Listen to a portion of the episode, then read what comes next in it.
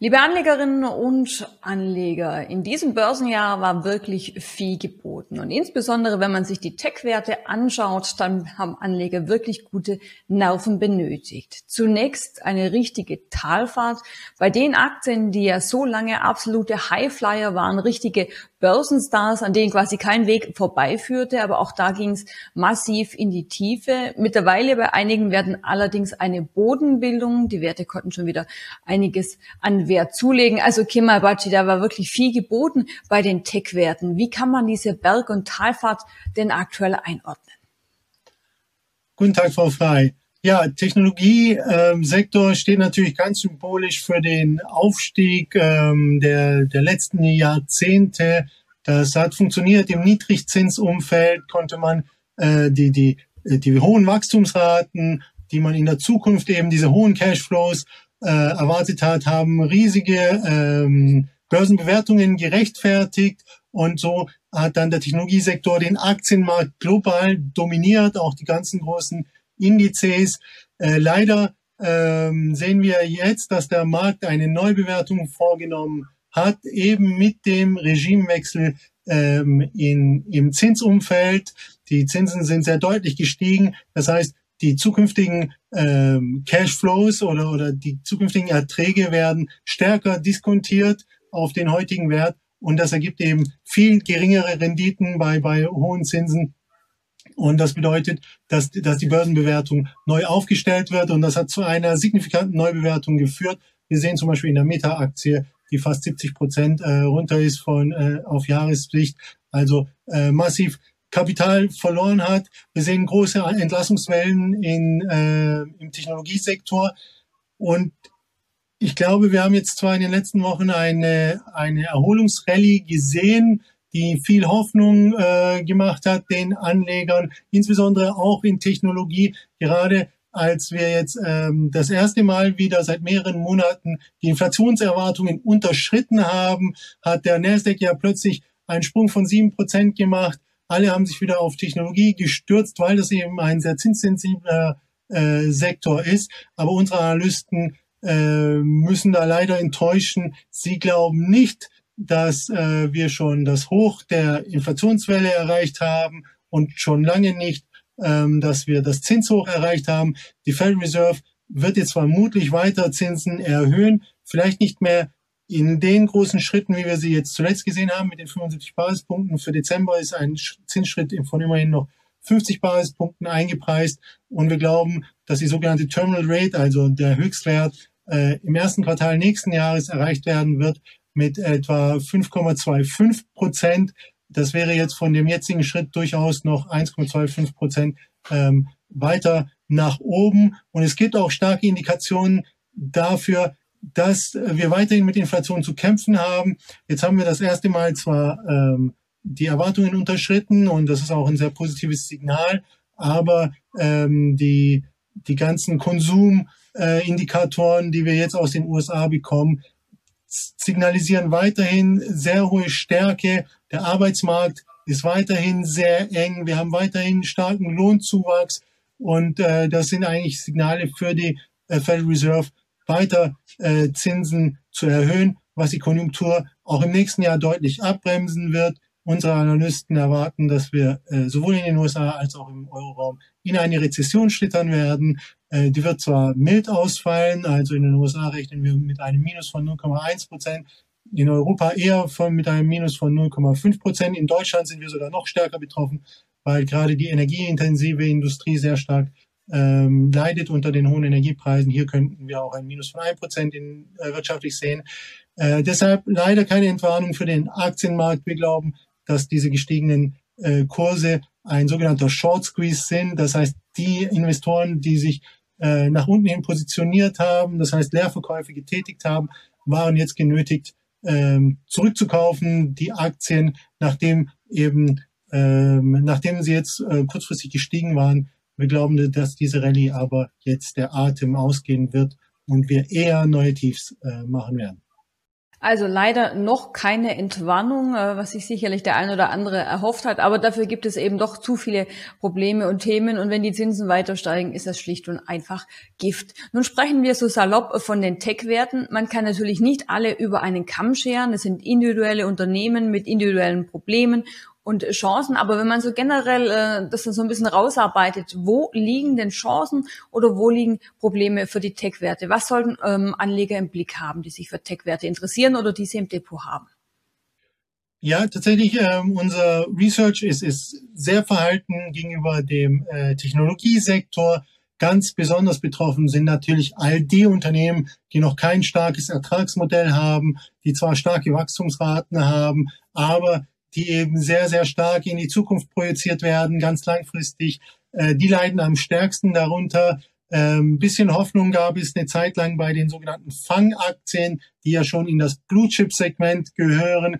Äh, so zum Beispiel eine Apple, die hat ein ähm, sehr stark etabliertes äh, Ertragsmodell, die also die generieren heute schon Gewinne. Das gleiche gilt von der Microsoft und und die sind natürlich von der Bewertung jetzt sehr günstig geworden. Aber auch hier erwarten unsere Analysten, dass es zu einem sogenannten Earnings Downgrade kommen wird. Die Gewinnausblick ähm, wird revidiert werden und so, dass sich dann die Kursgewinnverhältnisse wieder eher nach, nach oben entwickeln werden, äh, eben aufgrund der, der Gewinnrevision und die Aktien schon wieder weniger günstig aussehen lassen würden. Wer aber weiterhin äh, im Technologiesegment bleiben möchte, weiterhin auf das starke Wachstum setzen möchte, der findet jetzt wahrscheinlich ein Umfeld, das vergleichsweise günstig ist, weil Technologie eben durchaus sehr stark abgestraft wär, äh, geworden ist und vielleicht ähm, ist ja jetzt allmählich irgendwann eine Bodenbildung auch in Sicht. Unsere Analysten glauben nicht, dass wir jetzt in den nächsten äh, Monaten eine deutliche Outperformance seitens Technologie sehen werden, eher mehr Technologieschwäche aber dass insgesamt das Niveau, nachdem viele Aktien schon 50 bis 70 Prozent, manche ja schon 90 Prozent zurückgekommen sind, ähm, sind jetzt vielleicht langfristig gesehen, äh, finden, finden günstigere Einstiegsniveaus als vielleicht noch vor mehreren Monaten.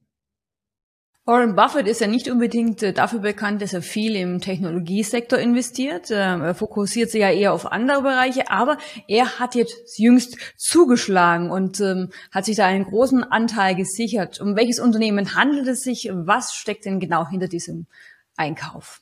Ja, Warren Buffett hat äh, durchaus äh, zugeschlagen, unerwartet im Technologiesektor, nämlich im viel diskutierten Chipsektor äh, hier gleich bei den größten Unternehmen, Taiwan Semiconductors oder ähm, äh, TSM, wie es so schön heißt, auch als, als Börsenkürzel, wirklich ein relevantes Unternehmen, äh, das auch viel Aufmerksamkeit genießt, weil es einen sehr hohen Marktanteil in der Chiplieferung weltweit hat ähm, und, und äh, deshalb auch eine kritische, äh, vielleicht auch ein kritisches Unternehmen überhaupt für das Funktionieren der, der äh, Weltwirtschaft. Hier scheint sich Warren Buffett durchaus einiges zu erhoffen und hat sich eingekauft. Insgesamt können wir aber in seinem Depot keine äh, Tech-Orientierung feststellen. Außerhalb von TSM sind wenige Technologietitel enthalten, außer natürlich die Apple mit einer ganz großen Positionierung. An dieser hält er weiterhin fest und äh, die schon einen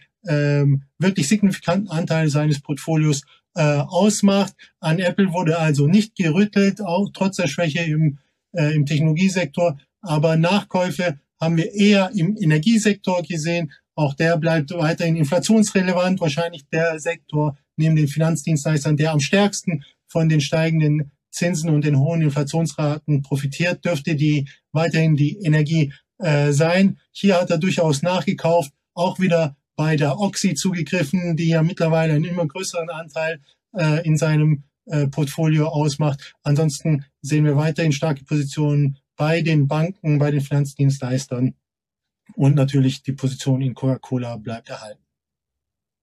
Das Jahresende nähert sich mit großen äh, Schritten. Ähm, ob es wirklich eine Jahresendrallye gibt, da sind sich die Experten, ja, möchte nicht sagen uneins. Die wenigsten erwarten es äh, tatsächlich im aktuellen Umfeld. Aber wer weiß, was alles noch in den nächsten Wochen passiert. Kemal, welche Themen sind denn jetzt wichtig? Was sollten Anleger im Blick haben? Welche Termine könnten noch für Aufmerksamkeit sorgen und den DAX oder die anderen Indizes in die eine oder andere Richtung bewegen? Ja, hier ähm, also wie gesagt, unsere Anleger sind nicht optimistisch auf eine Jahresend-Rallye. Wir glauben, dass wir allmählich das Hoch dieser Bärenmarkt-Rallye sehen. Das hat eben mit diesem Short Squeeze zu tun. Viele Leerverkäufer müssen sich jetzt äh, eindecken. Das hat aus unserer Sicht die Dynamik ausgelöst. Tendenziell sind wir deshalb short positioniert. Wir glauben, dass der Aktienmarkt im nächsten Jahr noch um bis fast äh, 20 Prozent äh, zurückgehen kann, sowohl in den USA als auch ähm, in, in Europa. Also 15 bis 18 Prozent etwa könnte die Revision äh, betragen. Das hat eben damit zu tun, dass, dass wir glauben, dass die Gewinne zurückgehen werden und damit äh, die Kurs-Gewinn-Verhältnisse wieder in die Höhe gehen und wieder niedrigere Kursen rechtfertigen würden und weil die Konjunktur ähm, durchaus schwach ist, die Zinsen bleiben hoch. Dezember wird natürlich ein wichtiger, wichtiger Termin, werden die ganzen Fed-Minutes äh, bleiben. Hier glauben wir, dass weiterhin die Falten dominieren werden, also dass die Fed Reserve an ihrer Glaubwürdigkeit festhält und sagt, äh, wir werden Inflation weiter äh, bekämpfen mit Zinsen. Wir glauben, dass die Europäische Zentralbank, die ja eher zurückhaltend war, aber auch jetzt reagieren muss und äh, deshalb auch mit einem 50 äh, Basispunkte Schritt reagieren wird im äh, Dezember und äh, insgesamt erwarten wir eben, dass, dass die Inflation, auch wenn wir jetzt die Hochs gesehen haben, also vielleicht das äh, Pivot in, in, äh, in den USA, ähm, wo wir jetzt die Erwartungen allmählich unterschreiten, im nächsten Jahr hoch bleiben wird. Nicht so hoch wie jetzt die akute angebotsseitige äh, Inflation. Also wir werden wahrscheinlich äh, zurückkommen von diesen sieben, acht Prozent.